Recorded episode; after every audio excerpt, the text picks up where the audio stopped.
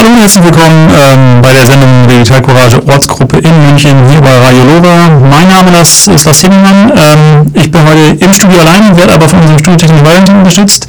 Vielen Dank schon mal dafür. Ähm, genau, die letzten Sendungen, äh, die wir gemacht haben, waren im Prinzip eine Live-Sendung. Das ist auch heute wieder so. Der Unterschied ist, heute bin ich mal allein. Das heißt, wenn Sie das Bedürfnis verspüren, sich hier einzuklinken, können Sie das tun über das Studiotelefon. Jederzeit zu erreichen unter dem 089 4895 2305, also München 4895 2305. Genau, wer ist eigentlich Digital Courage? Das ist Ihnen vielleicht, wenn man ja einfach jetzt bei Radio Lora so reinschaltet, gar nicht so richtig klar. Das tun wir, wenn wir nicht im Radio sind, weil ähm, Radio machen ist nicht unsere Hauptaufgabe. Digital Courage ist ein Verein, der sich jetzt seit über 30 Jahren, also seit 1987, für Grundrechte, Datenschutz und eine lebenswerte Welt im digitalen Zeitalter engagiert. Das äh, ist natürlich erstmal relativ vage. Konkret gibt es unter anderem Sachen, die Digital Courage macht, wie die Big Brother Awards. Die werden jetzt seit 20 Jahren in Deutschland von äh, Digital Courage mitorganisiert ähm, und die werden heute auch das Thema unserer Sendung sein. Ja, wenn Sie jetzt noch wissen wollen, was ganz, äh, was darüber hinausläuft, also ich äh, teaser mal so ein bisschen an, es gibt ähm, Klagen vom Verfassungsgericht in Karlsruhe, es gibt ähm, verschiedene Aufklärungssachen, zum Beispiel zu digitaler äh, Selbstverteidigung, also wie kann ich mich selbst irgendwie im Internet halbwegs schützen, sodass ich nicht von der Werbe- und Tracking-Industrie überwacht werde. All diese Dinge können Sie ähm, auf der Webseite finden, https digitalcourage.de. Ähm, dort gibt es auch die Möglichkeit, sich in den Newsletter einzutragen. Also das heißt, ähm, im Prinzip kann man da die Arbeit von Digital Courage ähm, mitverfolgen. Also was sind die aktuellen Themen, was sind gerade Aktionen, die wir machen, wo kann man sich selbst auch einbringen. Ähm, da kann man auch, wenn einem die Arbeit sehr gut gefällt und man vielleicht gar nicht die Zeit hat und sagt, aber es ist sehr unterstützenswert, kann man eine Fördermitgliedschaft abschließen.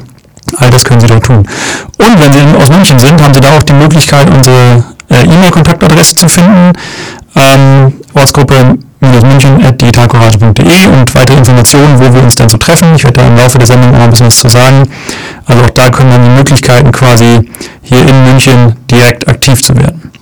Gut, wir haben, ich habe gesagt, das ähm, äh, Thema der heutigen Sendung sind die Big Brother Awards. Ähm, da müssen wir gleich erstmal klären, was es ist, oder ich werde ein bisschen was zu erzählen. Ähm, wir können uns quasi live während der Sendung auch schon im Internet ein bisschen gucken https bigbrother.awards.de also der große Bruder quasi. Ähm, dort findet man auch die Laudationen der letzten Jahre, von denen wir heute ein, zwei Ausschnitte hören werden, sowohl als Video als ähm, auch als Manuskript. Also das heißt, wenn das jetzt gerade im Sen Laufe der Sendung dann doch alles ein bisschen zu schnell geht, haben Sie auch die Möglichkeit, das ähm, ja, nachzuvollziehen.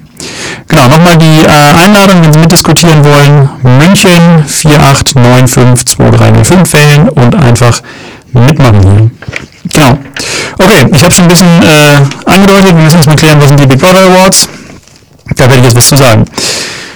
Jo, also seit 2000 organisiert Digital Courage die Big Brother Awards in Deutschland. Also es gibt nicht nur in Deutschland diese sogenannten Oscars der für Überwachung, wie Lemon das mal genannt hat, sondern auch in 19 anderen Ländern. Das ist mal irgendwann in ähm, Großbritannien gestartet. Über die Jahre dann gab es teilweise irgendwie 15 verschiedene Awards äh, pro Jahr in verschiedenen Ländern in den letzten Jahren auch immer noch so 5, 6, 7. Also Deutschland, Österreich, Tschechien, Niederlande sind da sehr weit vorne mit dabei. Und in Deutschland werden die halt von Digital Courage organisiert und in Bielefeld ausgetragen. Bielefeld ist halt der Hauptsitz von Digital Courage. Genau, ähm, die Idee ist im Prinzip so, ähm, Datenschutz-Negativerscheinungen ähm, ins Rampenlicht zu zerren, seien das halt auch ähm, Firmen, die halt ein gewisses Geschäftsmodell verfügen, was halt datenschutzwidrig ist, ähm, Behörden, die halt mit Daten nicht wirklich sauber umgehen oder die halt Überwachung betreiben. Ähm, sozusagen, wir kommen auch im Laufe der Sendung so auf, auf gesamtgesellschaftliche Phänomene, die äh, sozusagen als kritikwürdig gelten. Ähm, man muss auch sagen, die Big Brother Awards sind eigentlich immer ähm, am Puls der Zeit, sind teilweise ein bisschen sozusagen dem voraus. Ähm, es wurde unter anderem die Payback-Karte als Datensammelkarte aufgedeckt, Anfang der 2000er. Ähm, bei der Bayer AG gab es einen Urintest an Auszubildenden, das wurde in den Big, Brother, in den Big Brother Awards thematisiert. Toll Collect, das Mautsystem stand unten im Pranger. Ähm, Chibo hat auch eine Zeit lang mit Kundendaten sehr ähm, gut Reibach gemacht. All das wurde quasi sozusagen mit den Big Brother Awards auch aufgedeckt. Genau, dann auch, dass die Metro Group zum Beispiel RFID-Chips in Kundenkarten versteckt hatte, ähm, was Facebook und Google alles so tun. Also da finden Sie, wenn Sie bigbrotherwards.de ähm, anklicken, einige, ja, teilweise erschreckende Erkenntnisse, sage ich mal. Genau. Ähm, muss ja im Prinzip auch sagen, äh, es gibt zwei Arten von Enthüllungen. Eigentlich die, die meisten sind eher negativ, wo sozusagen auf einen, einen Missstand hingewiesen wird, auf eine Firma, die halt mit den äh, Daten Schindluder betreibt. Ähm, und es gab im, im Laufe der, der Jahre auch ähm, eine positive Auszeichnung, auf die kommen wir auch später noch kurz zu sprechen. Ähm, und grundsätzlich muss man halt sagen, also diese es geht ja nicht darum, eine schlechte Stimmung zu schüren, sondern auf Missstände aufmerksam zu machen. Das ist auch jedes Jahr wieder notwendig, also es gehen eigentlich nicht die Themen aus.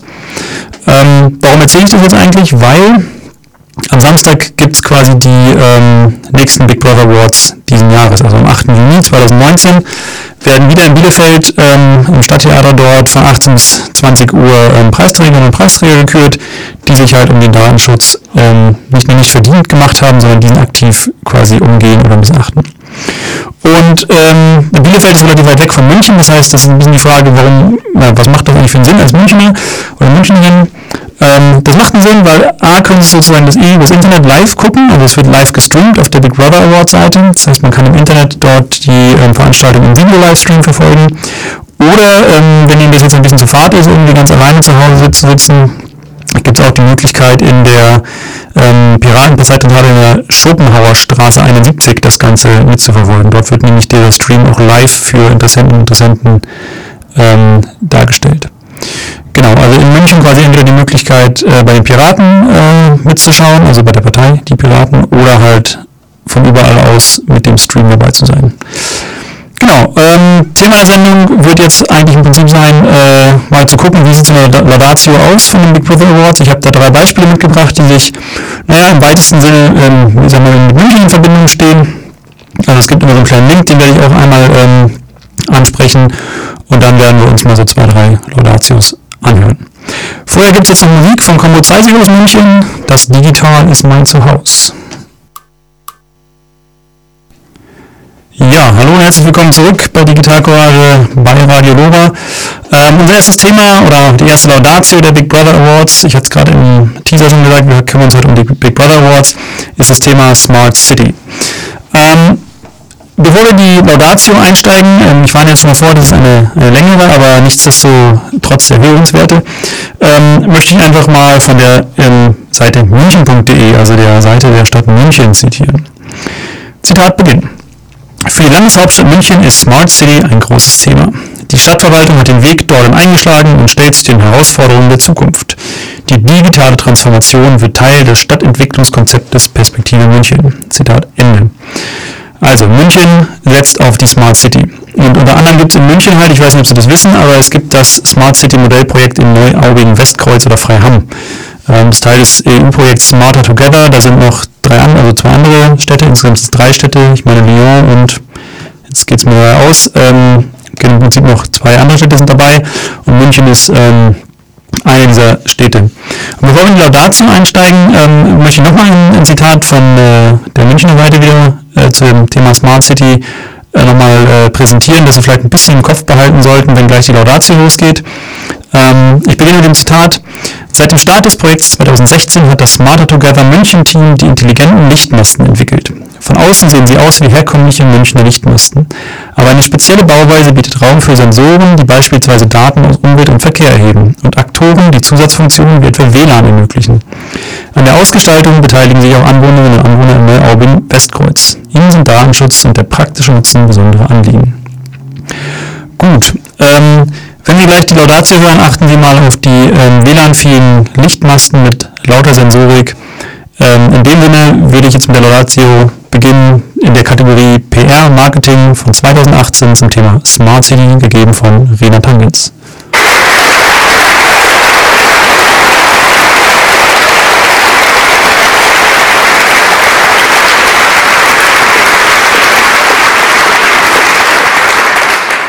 Und damit kommen wir zur zweiten Kategorie. Das ist PR und Marketing. Die Laudatio wird gehalten von Rena Tangens, auch ein Mitglied der Big Brother Award Jury natürlich und Gründungsmitglied von Digital Courage, dem Verein, der unter anderem heute hier die Big Brother Awards ausrichtet. Herzlich willkommen, Rena Tangens.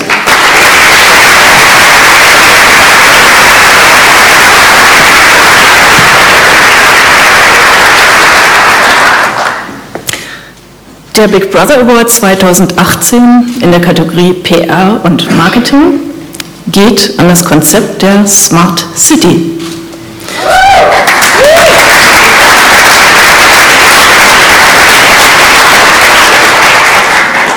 Das Smart City-Konzept propagiert nämlich die Safe City, also die sichere Stadt. Eine mit verschiedensten Sensoren gepflasterte, total überwachte, ferngesteuerte und kommerzialisierte Stadt.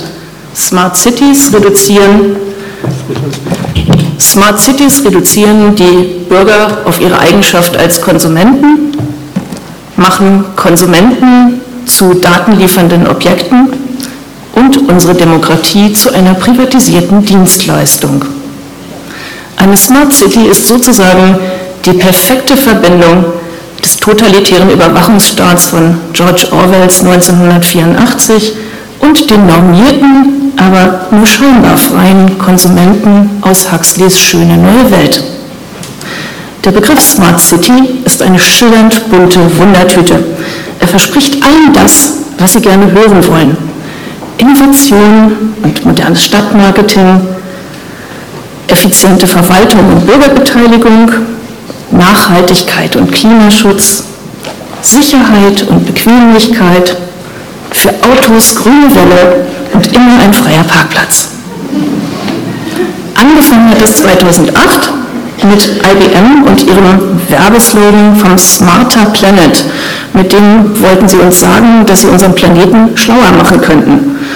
Im Business tun sich mittlerweile eine ganze Menge weiterer Firmen, die uns die Dienstleistungen an Städte verkaufen wollen, zum Beispiel Siemens, Microsoft, Cisco, Huawei, Hitachi und Osram. Wir haben deswegen heute Abend hier nicht einen einzelnen Preisträger, sondern wir wollen mit Blick auf die Zukunft uns dieses Konzept mal im Ganzen angucken. Doch wie sieht so eine Smart City eigentlich konkret aus? Als große Errungenschaft der Smart City wird zum Beispiel ein neuer Typ Straßenlaterne angepriesen. Äh, die leuchtet nicht nur, sondern die kann eine Menge mehr. Die enthält auch noch Videoüberwachung, Fußgängererkennung, Kfz-Kennzeichenleser, Umweltsensoren, ein Mikrofon mit Schussdetektor. Wenn es knallt, gibt es eine Warnung ähm, und ein Location Beacon äh, zum Erfassen der Position. Stellen wir uns das jetzt noch kombiniert mit WLAN vor. WLAN ist ja eh schick, das wollen alle haben, also sind Städte auch bemüht, sowas dann mal äh, einzubauen.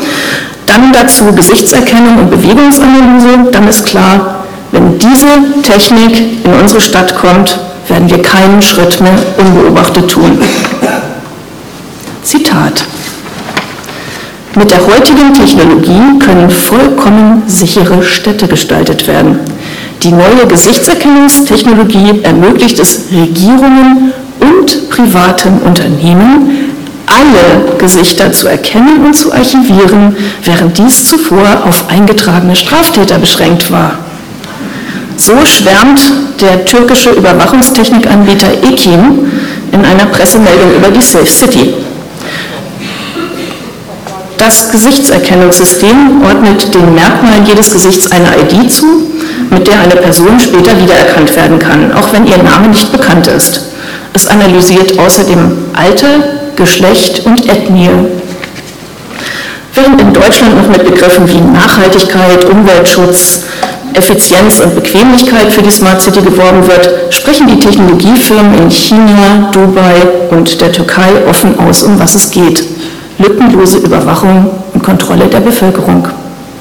In China boomt inzwischen die Kombination von Videoüberwachung und künstlicher Intelligenz.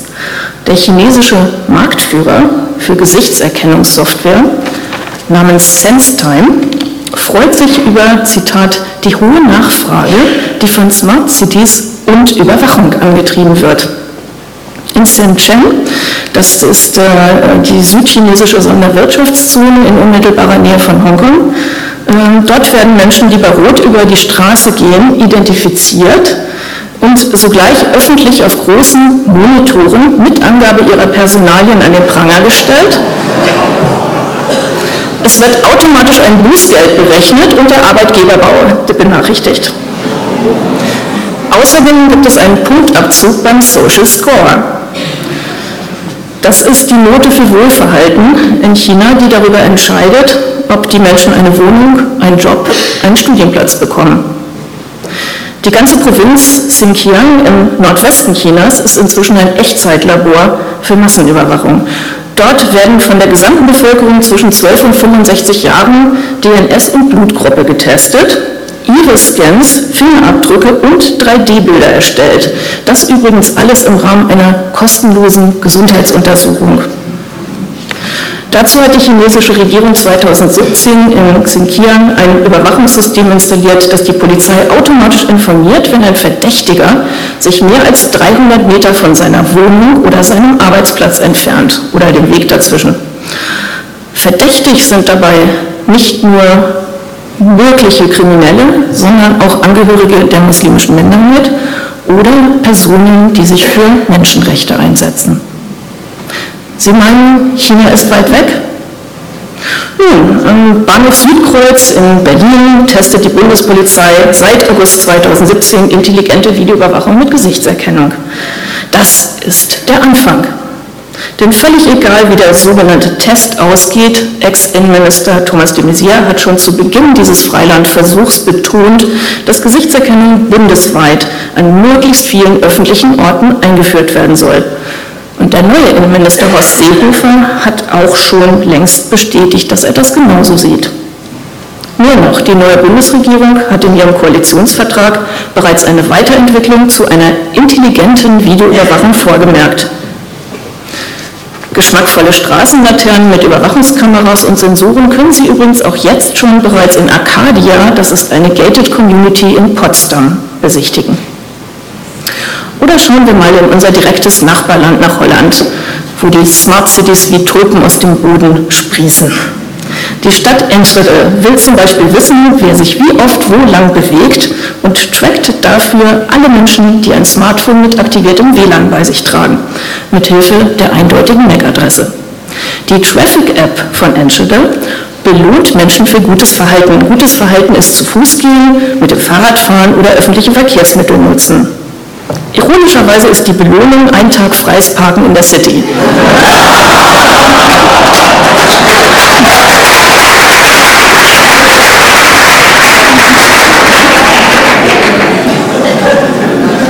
Hat mit dem Umweltschutz. Ähm, was man dann erst im Kleingedruckten der App sehen kann, die gesammelten persönlichen Bewegungsprofile, die gehen an eine Firma namens Mobidot in äh, Eindhoven, auch in Holland, äh, die Partymeile Stratum Saint äh, ist zu einem Überwachungslabor geworden. Dort gibt es die bekannten Straßenlaternen mit WLAN-Tracking, Kameras und Mikrofonen, äh, mit deren Hilfe aggressives Verhalten festgestellt werden soll. Ab Frühjahr 2018, also jetzt, ähm, soll dann bei Bedarf Orangenduft versprüht werden, um die Menschen zu beruhigen. Utrecht schließlich überwacht die Jugendlichen der Stadt, wenn sie sich der auf der Straße bewegen. Wie viele sind es? Welche Altersgruppe? Kennen sie sich? Wie gehen sie miteinander um? Machen die Ärger oder nicht? Seit 2014 hat Utrecht 80 smarte Projekte am Laufen und den Überblick verloren, was wo läuft, denn das meiste davon liegt in, der, in den Händen von Firmen. Smart City-Firmen sammeln Daten und weigern sich meist darüber Auskunft zu geben. Sie geben oft auch den Städten selbst gar keinen Zugriff auf die Daten, denn das ist ja Firmengeheimnis. Der Eindruck drängt sich auf, dass sich die Städte von den Firmen über den Tisch ziehen lassen. Doch das können oft weder Bürgerinnen und Bürger noch die Presse überprüfen, denn die Verträge, die die Städte mit den Smart City-Dienstleistern abschließen, dürfen zumeist nicht eingesehen werden, wiederum aus Wettbewerbsgründen. Ja, smarte Technik ist teuer. Wo soll das Geld dafür eigentlich herkommen? Städte lassen sich von günstigen Einstiegsangeboten locken und dann gibt es ja auch noch EU- und Landesfördermittel. Wieder einmal werden Städte verlockt, ihre Infrastruktur in kommerzielle Hände abzugeben, wie in den 90er Jahren beim sogenannten Cross-Border-Leasing. Das ist weder clever noch smart, sondern kurzsichtig und gefährlich.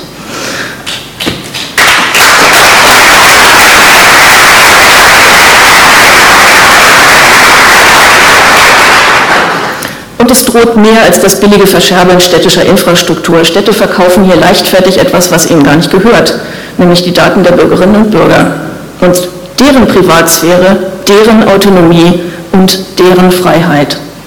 Die Bürger werden nicht gefragt, denn die Tech-Firmen wollen doch nur spielen. Das kann man denen noch nicht übel nehmen. Bei innovativen Tech-Projekten müssen alle anderen Interessen schweigen. Und jetzt kommt es wieder. Digital first, Bedenken second. Das amerikanische Original heißt übrigens Permissionless Innovation. Also Innovation ohne Erlaubnis. Das bedeutet, das Vorsorgeprinzip, das bisher bei uns gilt, wird außer Kraft gesetzt. Wer behauptet, innovativ zu sein, muss sich nicht an lästige Regeln halten.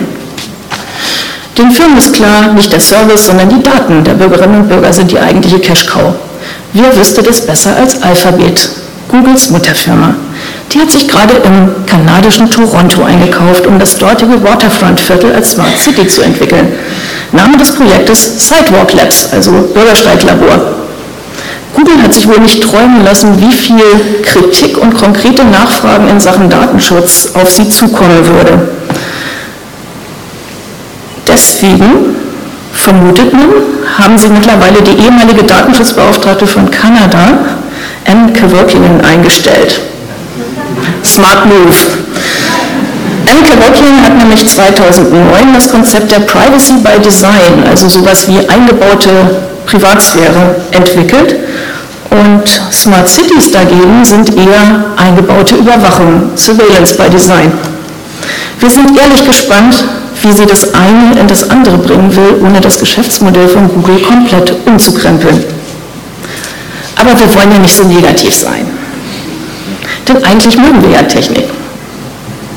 Wir nehmen jetzt einfach mal an, dass die Hacksicherheit der vernetzten Systeme kein Problem wäre, dass der Staat mit der Komplettüberwachung ausschließlich unser Wohl im Auge hätte und dass Tech-Firmen nur Gutes mit unseren Daten tun würden. Nehmen wir das einfach mal an. Und jetzt stellen wir uns diese freundliche Smart City vor, deren Sensoren uns ständig begleiten, die uns sagen, was wir als nächstes tun sollen und deren Algorithmen aus unserem Profil in Echtzeit unsere Wünsche errechnen, bevor wir sie selber kennen. Immer grüne Welle, immer sofort einen Parkplatz finden und stets die aktuellen Stickoxidwerte der Umgebung auf meinem Handy. Klingt das nicht verlockend? Im Märchen vom Schlaraffenland den Menschen, fliegen den Menschen die gebratenen Gänse essfertig in den Mund. Klingt toll. Aber das Schlaraffenland ist nicht das Paradies. Es macht satt, aber nicht glücklich. Und Bequemlichkeit macht träge und dumm. Wir Menschen brauchen das beinahe Stolpern, um unseren Gleichgewichtssinn zu, zu trainieren. Wir brauchen die Anstrengung, um uns über das aus eigener Kraft Erreichte zu freuen. Und wir brauchen den Zufall, das andere, das Unbekannte, die Überraschung, die Herausforderung, um zu lernen und uns weiterzuentwickeln. Wir müssen uns als Menschen frei entscheiden können und es muss uns möglich sein, Fehler zu machen wie anders sollten wir unseren Moralmuskel üben? Auch deshalb müssen wir uns wehren gegen die Bevormundung durch Technik und Technikpaternalismus. Eine Stadt ist nicht smart. Klug sind die Menschen, die darin leben. Wir haben die Wahl. Wollen wir in einer postdemokratischen Konsumwelt leben, in der andere für uns entscheiden und die einzig mögliche Antwort okay ist? Oder wollen wir die Freiheit? Im vierten Band von Harry Potter sagt, sagt Hogwarts Schulleiter Albus Dumbledore, es wird die Zeit kommen, da ihr euch entscheiden müsst zwischen dem, was richtig ist und dem, was bequem ist. Die Zeit ist jetzt. Herzlichen Glückwunsch zum Big Brother Award Smart City.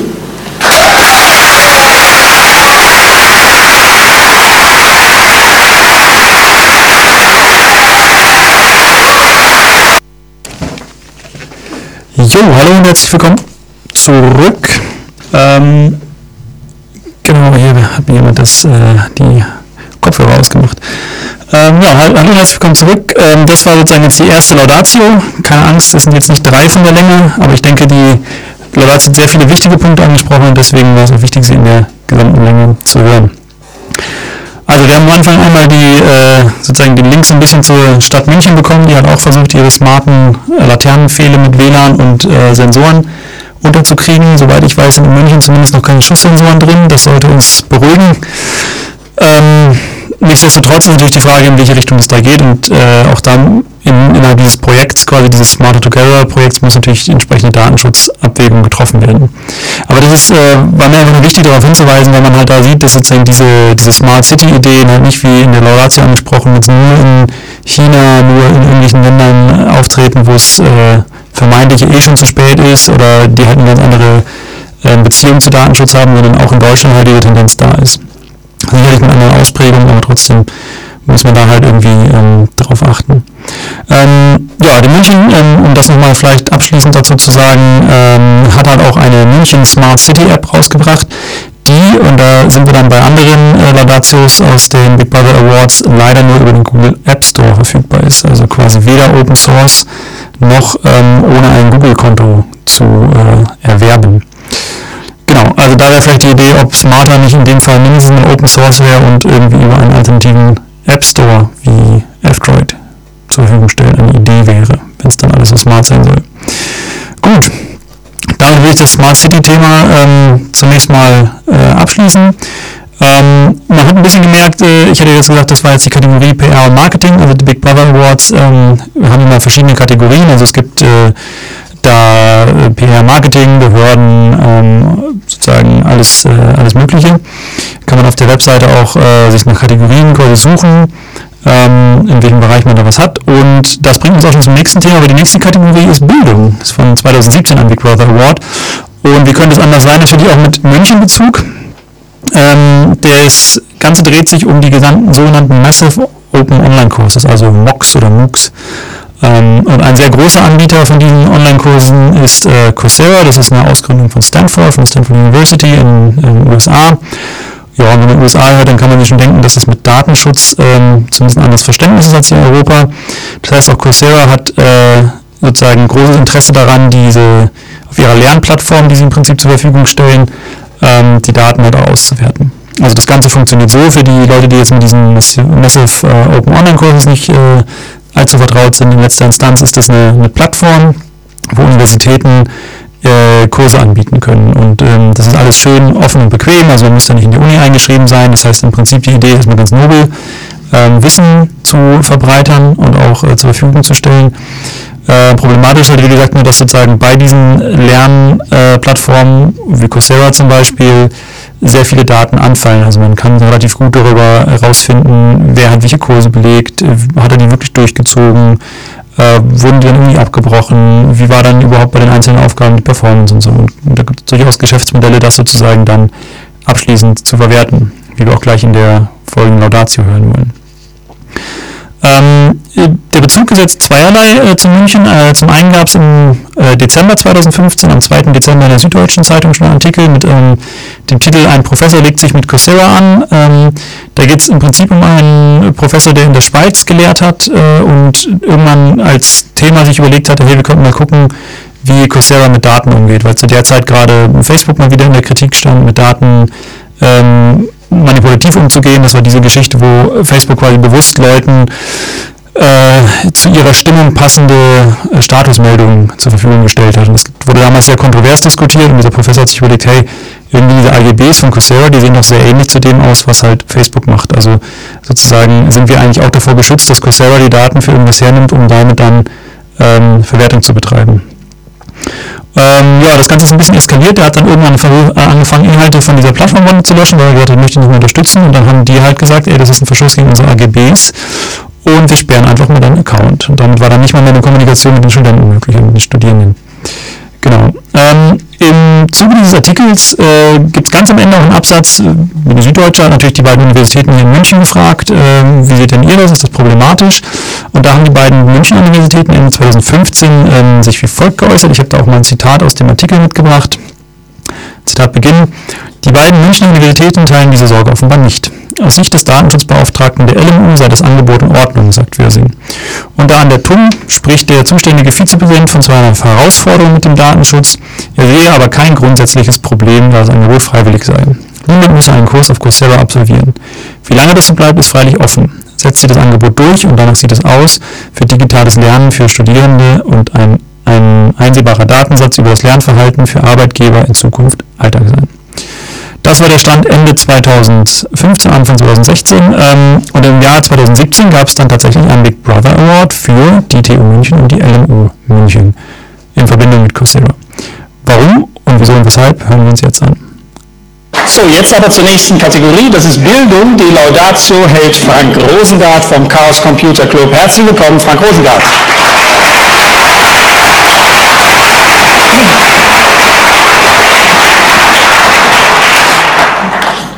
Der Big Brother Award 2017 in der Kategorie Bildung geht an die TU München und die Ludwig-Maximilian-Universität München, vertreten durch Professor Dr. Wolfgang A. Herrmann und Professor Dr. Bernd Huber, für die Kooperation mit dem Online-Kursanbieter Coursera.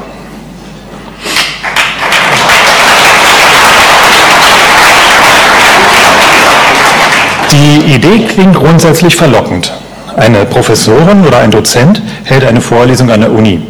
Diese Vorlesung zeichnet man nebenbei auf Video auf und bietet das Ergebnis interessierten Studierenden weltweit an. Die können damit Vorlesungen hören und sehen, die an ihrem Studienort oder in ihrem Land nicht angeboten werden. Massive Open Online Course, kurz MOOC, heißt diese Form von Bildungsglobalisierung. Die Firma Coursera aus den USA ist unbestrittener Weltmarktführer unter den Anbietern von Online-Kursen. Eine Firma? Ja, genau, es geht dabei ums Geldverdienen. Der Abruf der meisten Vorlesungsmaterialien ist kostenlos, wenn man sich erstmal mit seinen persönlichen Daten eingeloggt hat. Bezahlen muss ein Student üblicherweise, wenn er sich die Teilnahme offiziell bestätigen lassen möchte, um sich bei seiner Uni den Besuch des Kurses für sein Studium anrechnen zu lassen. Doch lässt sich damit große Geld verdienen? Dazu werfen wir einen Blick in den Vertrag zwischen Coursera und zum Beispiel der Universität Michigan. Unter dem Kapitel Ausblick Monetarisierung findet sich ein Absatz, der vorsieht, dass Coursera Firmen anbieten darf, Studierende nach bestimmten Kriterien, schon nach bestimmten Kursen und Lernerfolgen zu filtern und diese gezielt anzusprechen für Firmen oder Personalagenturen eine bequeme Möglichkeit, potenzielle Kandidatinnen und Kandidaten für Top-Jobs zu finden und mit ihnen in Kontakt zu treten. Selbstverständlich nicht kostenlos. Nun lässt sich bereits erahnen, welchen Datenschatz sich Coursera mit Hilfe der Hochschulen hier aufbauen kann. Die Tatsache, an welchem Kurs jemand teilnimmt und wie gut und schnell er oder sie die Prüfung dazu ablegt, sind äußerst interessante Informationen. Aber nicht nur für Firmen ist Coursera ein Datenschatz. Die Daten der Studierenden werden in den USA gespeichert und verarbeitet. Damit dürften sie auch dem Zugriff durch US-Behörden ausgesetzt sein und können zum Beispiel Auswirkungen auf Einreisegenehmigungen und so haben. Wie offen und transparent Coursera im Umgang mit den Daten und entsprechend kritischen Nachfragen dazu ist, durfte ein Schweizer Professor erfahren, der versucht hat, bei Coursera eine Information über die von ihm und seinen Teilnehmern gespeicherten Daten zu bekommen. Er und sein Kurs wurde von der Uni rigoros gesperrt. Die Münchner Universitäten, die heute den Big Brother Award bekommen, haben eine Kooperationsvereinbarung mit Coursera geschlossen. Ausgesuchte Vorlesungen werden von den Unis für die Online-Präsentation produziert und bei Coursera eingestellt. Studierende können Online-Kurse besuchen und damit Leistungspunkte für ihr Studium erwerben. Wir bewerten die Kooperation der Münchner Hochschulen mit Coursera vor allem als eine Marketingmaßnahme. Die Hochschulen können sich dort weltweit präsentieren und stehen damit in einer Reihe internationaler Elite-Unis. Allerdings schmückt sich Coursera auch dann mit deren Namen. Die Datenschutzproblematik scheint dabei ausgeblendet zu sein. Ebenso wie eine kritische Auseinandersetzung mit der Frage, wem die produzierten Inhalte gehören und wem mögliche Einnahmen zugutekommen. Noch ist das Kursangebot über Coursera übrigens freiwillig für die Studierenden. Dieser Big Brother Award soll eine Warnung sein an die Hochschulen, Online-Kurse bei datenschutztechnisch zweifelhaften Anbietern nicht zum Pflichtangebot für den Scheinerwerb zu machen.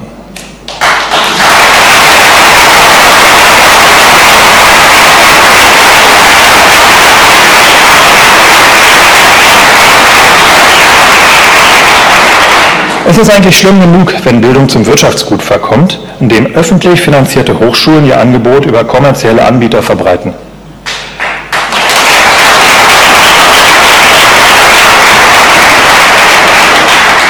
Falls es keine geeignete europäische Plattform für das Angebot von MOOC gibt, wäre es eine Sache der Unis, eine solche Plattform aufzubauen.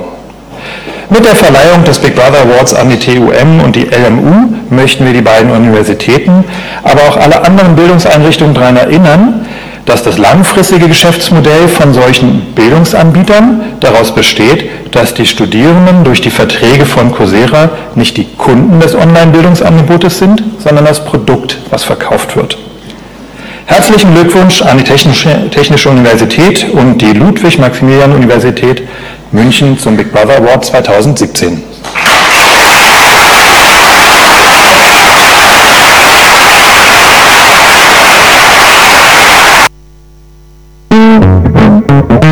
Lora München. Sie hören auf UKW 92.4, im Kabel auf 96.75, auf DAB Plus und im Internet. Sendezeiten und Programm finden Sie unter lora924.de. Ja, hallo und willkommen zurück. Ähm, also, Universitäten in München haben auch schon die Big Brother Awards bekommen. Ähm, ja, vielleicht eine der wenigen Sachen, die die beiden irgendwie zusammenschweißen. Ähm, sind ja sonst eher so ein Konkurrenzverhältnis. Gut, 2017 gab es den Big Brother Award. Es ist die Frage, hat sich irgendwas geändert? Also zwei Jahre später ähm, gibt es immer noch ähm, Coursera und MOOCs oder MOOCs, Antum und LMU, die Antwort ist ja. Genau. Aktuell gibt es, ich habe vorhin gerade geschaut, bei der ähm, TU München zwei Kurse, einmal Unfallchirurgie und die Economics of Agro-Food Value Chains ähm, als Massive Open Online Kurs und die LMU hat ähm, neun verschiedene Kurse im Angebot, davon drei auf Chinesisch, wie ich gesehen habe. Ganz kurios. Genau, also im Prinzip äh, hat da wohl kein grundsätzliches Umdenken leider stattgefunden. Andererseits muss man auch sagen, dass sozusagen der Umfang dieser Online-Kurse nicht äh, so weit ist, dass sozusagen die ganze Universität darüber abgewickelt wird. Aber ich denke, gerade aus diesem Grund war dann auch wichtig, einen quasi Warnschuss Big Brother Award hier zu verteilen. Gut, ähm, damit kommen wir dann eigentlich auch mehr oder weniger direkt ähm, zu unserer dritten Laudatio. Ich habe ganz am Anfang der Sendung gesagt, normalerweise sind diese Big Brother Awards eher eine, ein Negativ- äh, Preis quasi. Also man möchte da eigentlich nicht prämiert werden. Also es gibt immer wieder zwar auch ähm, Preisgewinner, die dort auch dann in Bielefeld auftauchen und diesen Preis abholen. Ähm, aber im ganzen Laufe der Big Brother Awards gab es äh, auch einen Positivpreis. Und da ich äh, ein positiver Mensch bin und gerne auch das Positive hervorhebe, äh, möchte ich mich äh, jetzt dem noch an letzter Stelle widmen. Auch da gibt es äh, eine Beziehung zu München, ähm, denn die Laudatio hört in München an. Ähm, Herbert Pantel von der Süddeutschen Zeitung ist wahrscheinlich dem einen oder anderen bekannt. Ähm, ja, und wofür kannst du einen positiv Datenschutzpreis geben oder einen, positiven Bürgerrechtspreis? Ähm, in diesem Fall für Edward Snowden und seine Enthüllung im Jahr 2013 und ähm, geehrt wurde er mit dem Winston Julia Award, hieß der. Ähm, für alle, die 1984 nicht gelesen haben, Winston Julia ist quasi das Paar, das da in diesem totalitären Überwachungsstaat versucht, irgendwie über die Runden zu kommen. Und 2014 war es dann soweit, Edward Snowden hat einen Award bekommen und das, äh, die Dotierung, das äh, Preisgeld sozusagen, waren eine Million Asyl für Snowden-Sticker. Was in der Laudatio vorkam, hören wir jetzt Herbert Brandl. Der Preis geht an den Mann, der eine globale Großinquisition aufgedeckt hat, an Edward Snowden.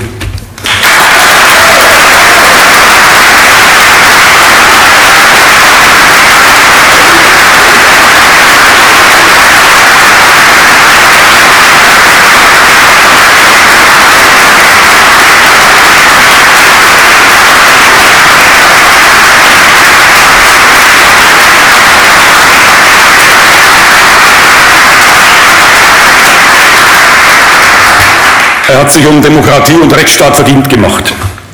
Verehrter Herr Preisträger, lieber Edward Snowden in absento, liebe Freundinnen und Freunde des Datenschutzes, des Computergrundrechts und der digitalen Courage. In Berlin hat der Bundestag einen Untersuchungsausschuss eingesetzt, der den NSA-Skandal aufklären soll. Das Seltsame dabei ist, dass die Mehrheit im Ausschuss denjenigen nicht anhören will, der den Skandal aufgedeckt hat.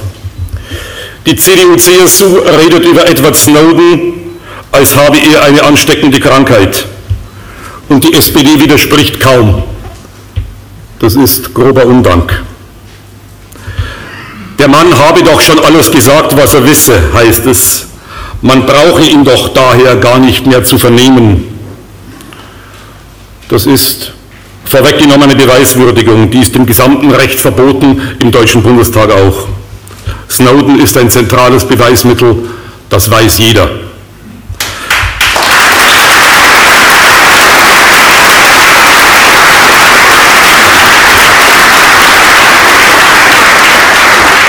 Der wahre Grund dafür, warum man Snowden nicht einmal einladen will, ist der. Die Kanzlerin Angela Merkel fürchtet, dass dann die Amerikaner pikiert und unwirsch reagieren, wenn sie im Mai in die USA reist. Das ist nicht nur hasenherzig. In ihrem Amtseid hat die Kanzlerin geschworen, Schaden vom deutschen Volk zu wenden. Schaden wenden, das heißt etwas gegen den Schaden zu tun, den die NSA angerichtet hat. Stattdessen tut die Bundesregierung so, als sei Snowden und nicht die USA der Schädiger. Edward Snowden ist ein Aufklärer. Er hat die globale US-Großinquisition aufgedeckt und musste fliehen vor dem Großinquisitor. Er hat persönlich keinerlei Vorteile von seiner Whistleblowerei, er hat nur Nachteile. Den Gewinn hat die Rechtsstaatlichkeit der westlichen Demokratien Genauer gesagt, sie könnten diesen Gewinn haben, wenn sie den globalen Skandal zum Anlass nehmen, ihren Geheimdiensten endlich Grenzen zu setzen. Snowden ist also nicht nur Aufklärer, er ist auch ein Motivator. Er hat etwas Besseres verdient als ein wackeliges, zeitlich begrenztes Asyl in Russland.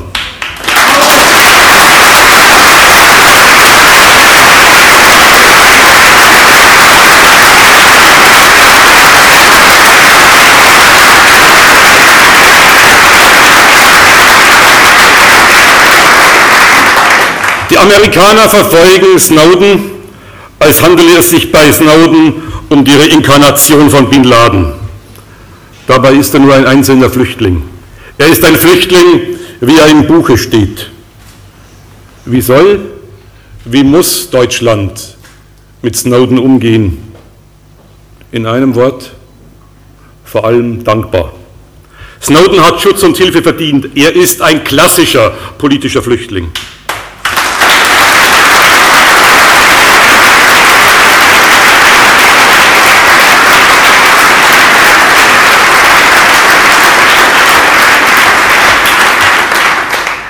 Man soll, man muss Edward Snowden einen stabilen Aufenthaltstitel für Deutschland geben. Man soll, man muss Edward Snowden freies, sicheres Geleit gewähren. Das alles ist rechtlich möglich. Stattdessen tun die Politiker der Großen Koalition so, als sei die Macht Amerikas in Deutschland rechtsetzend. Deutschland braucht Aufklärung über die umfassenden Lauschangriffe der USA. Aufklärung ist der Ausgang bekanntlich aus selbstverschuldeter Unmündigkeit. Snowdens Handeln mag in den USA strafbar sein, weil er US-Gesetze verletzt hat. Wirklich kriminell aber sind die Zustände und die Machenschaften, die er anprangert.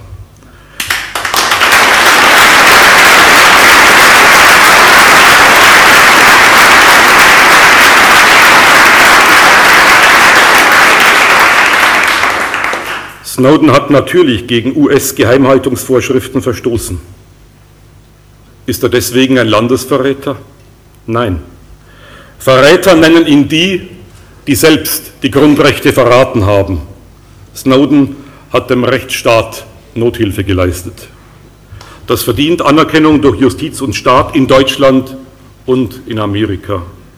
Snowden hat sich verdient gemacht um die rechtsstaatliche Demokratie. Er hat eine Diskussion in Gang gesetzt, die hoffentlich dazu führt, dass sich der Rechtsstaat schützt vor den NSA-Angriffen, die ihn gefährden. Einen deutschen Orden braucht Snowden nicht unbedingt, davon kann er nicht abbeißen. Aber er braucht Schutz und Hilfe.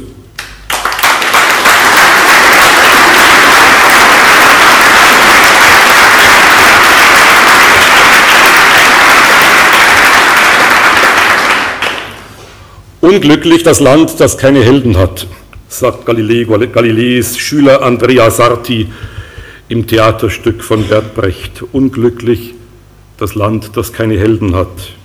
Amerika kann sich also eigentlich glücklich schätzen, dass es einen Snowden hat.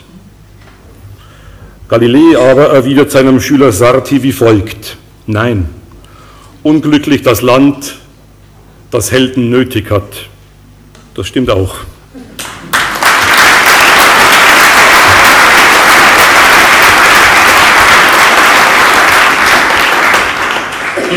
Snowden ist ein Symbol für den zivilcouragierten Widerstand eines Einzelnen gegen ein mächtiges staatliches System.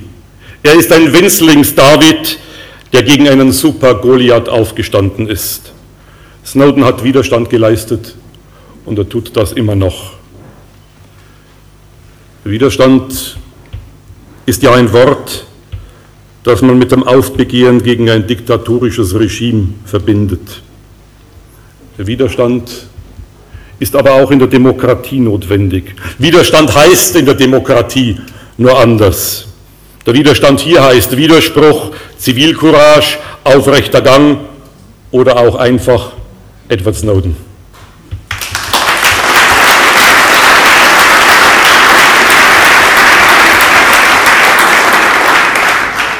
Wenn Widerstand strafbar ist, Widerständler nehmen das in Kauf.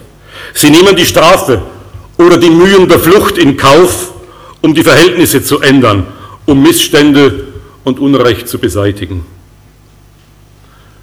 Mein verstorbener Lehrer, der große Rechtsphilosoph Arthur Kaufmann, hat einmal vom Widerstand in der Demokratie als dem kleinen Widerstand gesprochen.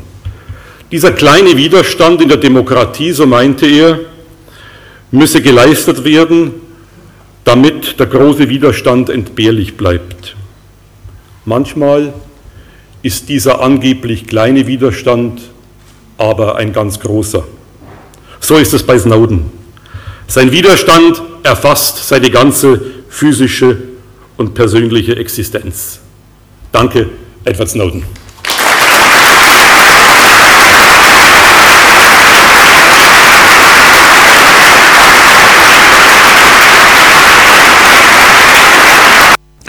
Ja, hallo und wir willkommen zurück im Studio. Ja, ein ganz wichtiger Big Brother Award, denke ich, der auch ein bisschen den Finger in die Wunde gelegt hat. Ähm, auch jetzt im Nachhinein betrachtet, das ist schon wieder fünf Jahre bald her. Ähm, diese Woche jährt sich's. Oder sechs Jahre die Snowden-Enthüllung, fünf Jahre die Big Brother Awards jetzt, die äh, verliehen wurden. Ähm, ja, wir hatten seitdem äh, Untersuchungsausschüsse im Parlament, ähm, Reformen vom BND, die teilweise dazu geführt haben, dass er noch mehr Budget bekommen hat. Ich denke, da wurden einige der Warnungen vielleicht nicht so ernst genommen, wie sie hätten genommen werden sollen. Ähm, genau, derweil haben übrigens auch BND und Verfassungsschutz noch einen Big Brother Award kassiert. Wer sich ähm, dafür interessiert, wofür, also insbesondere der vom Bundesverfassungsschutz, der Big Brother Award ist sehr interessant, ähm, auch die Laudatio. Ähm, wer sich dafür interessiert, findet das Ganze auf bigbrother.awards.de. Gut, damit kommen wir langsam dem äh, Ende der Sendung entgegen. Ähm, in München gibt es noch äh, kommende Veranstaltungen, also die kommende Veranstaltung überhaupt ist quasi am Samstag erstmal der Big Brother Award in Bielefeld, den man live im Internet unter bigbrother.awards.de slash streaming oder stream verfolgen kann, ähm, findet sich aber auch auf der Seite dort sehr prominent. Und wem es allein zu langweilig ist oder ähm, weiß nicht, wer Lust hat, einfach mal unsere Leute zu kommen, die sich da auch für interessieren, der findet quasi in der Parteizentrale der Piratenpartei hier in München in der Schopenhauerstraße 71 ab äh, ja, um 18 Uhr geht's los, vermutlich irgendwie so kurz vor sechs lohnt sich da irgendwie einzufinden. Kann man mit äh, Gleichgesinnten sich das Ganze anschauen. Gut, ähm, ich hoffe, der, die Sendung hat Spaß gemacht. Diesmal war es nicht ganz so viel Gerede meinerseits, sondern ich habe mir mit den Laudatio ein bisschen äh, sozusagen die Sendung tragen lassen. Ähm, ich bin wieder zurück im August, also in zwei Monaten, ähm, dann vermutlich wieder mit einem Studiogast und wir werden das Ganze wieder ein bisschen mehr als Talkformat gestalten. Ähm, ich bedanke mich schon mal bei Valentin für die technische Unterstützung. Ähm, ja, man hätte gar nicht mitbekommen, was im Hintergrund alles gelaufen ist, also das lief gerade alles sehr gut hier. Wenn Sie weitere Informationen zur Arbeit von Digital Courage haben möchten, ähm, schreiben Sie sich gerne in den Newsletter ein. Wie gesagt, gibt es auf digitalcourage.de, kann man sich dort eintragen. Wenn es einem wirklich so gut gefällt, dass man sagt, die Arbeit ist unterstützenswert, dann lohnt es sich auch eine Fördermitgliedschaft zu machen. Dadurch lässt sich dann sowas auch finanzieren wie die Big Brother Awards, Verfassungsschutzklagen und langfristige politische Arbeit. Sie finden auf der Seite auch ähm, weitere Informationen zu den Big Brother Awards oder anderen Themen, die in der Sendung thematisiert wurden. Ähm, wenn Sie jetzt selber hier in München aktiv werden können oder möchten, dann äh, gibt es auch eine Ortsgruppe hier in München, die sich regelmäßig trifft. Ähm, und zwar kontaktiert man uns am besten unter ortsgruppe.münchen.digitalcourage.de.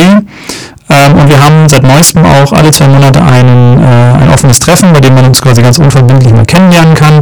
Das nächste Treffen ist am 8. Juni, das ist ein Montag, äh, um 19 Uhr geht's los, vermutlich im Westend irgendwo, genauer Ort steht noch nicht ganz fest, einfach mal digitalcourage.de slash München ähm, kontaktieren oder in den Newsletter sich eintragen, da kommen dann genauere Informationen demnächst noch dazu. Und wer ganz langfristig plant, da gäbe es dann auch im September schon einen Termin, das ist der 9. ist auch ein Montag, müsste das sein. Genau. Ja, für alle, die äh, sozusagen mehr wissen wollen, digitalchorale.de angucken. In diesem Sinne wünsche ich einen schönen Abend. Ich bedanke mich nochmal für die Unterstützung und auch für die Aufmerksamkeit und hoffentlich sehen wir uns in zwei Monaten oder hören wir uns in zwei Monaten wieder. Gleiche Zeit, gleicher Sendeort. Und ähm, ich verabschiede mich mit Musik aus München von Amy mit Fairy Tales.